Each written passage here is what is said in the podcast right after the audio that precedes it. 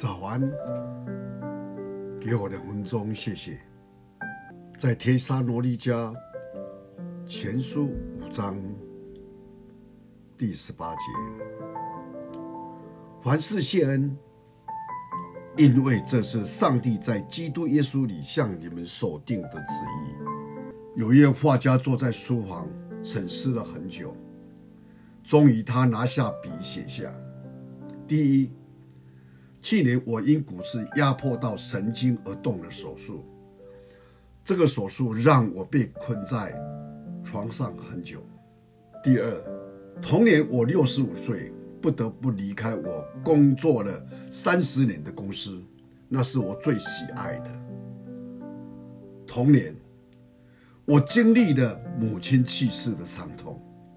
第四，同年我儿子因车祸受了重伤，他不得不在医院躺了好几年。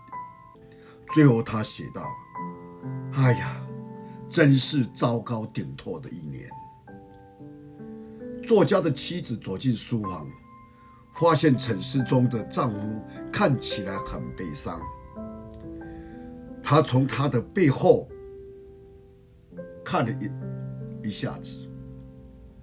她带着另一张纸回来，放在丈夫的手稿旁边，上面写着：“去年我终于摆脱了让我痛苦多年的骨刺。第二，同年我六十五岁，身体健康，而且退休了，现在可以安排自己的时间。第三，同年。”我母亲九十岁，不依赖任何人，也没有病痛，她安详地回到天家。同样，这一年，上帝给我儿子新的生命。我的车被撞毁了，但我的儿子活下来了。最后，他写道：“去年真是蒙上帝极大恩典的一年。”想一想，同样一件事情，两个截然不同的观点。我们并未因快乐而感恩，而是因感恩使我们快乐。生活中总有许多值得感谢人和事的事。我们不要看自己所没有的，而是要看自己所拥有的，因为。我们拥有的一切，献上感恩，就会看见真正的幸福与恩典。愿主祝福我们，在这感恩节，我们真的会再一次体会神的恩典在你我身上。感谢神，我们一起来祷告，主耶稣基督。你向我们所定的旨意，就是要我们凡事感谢。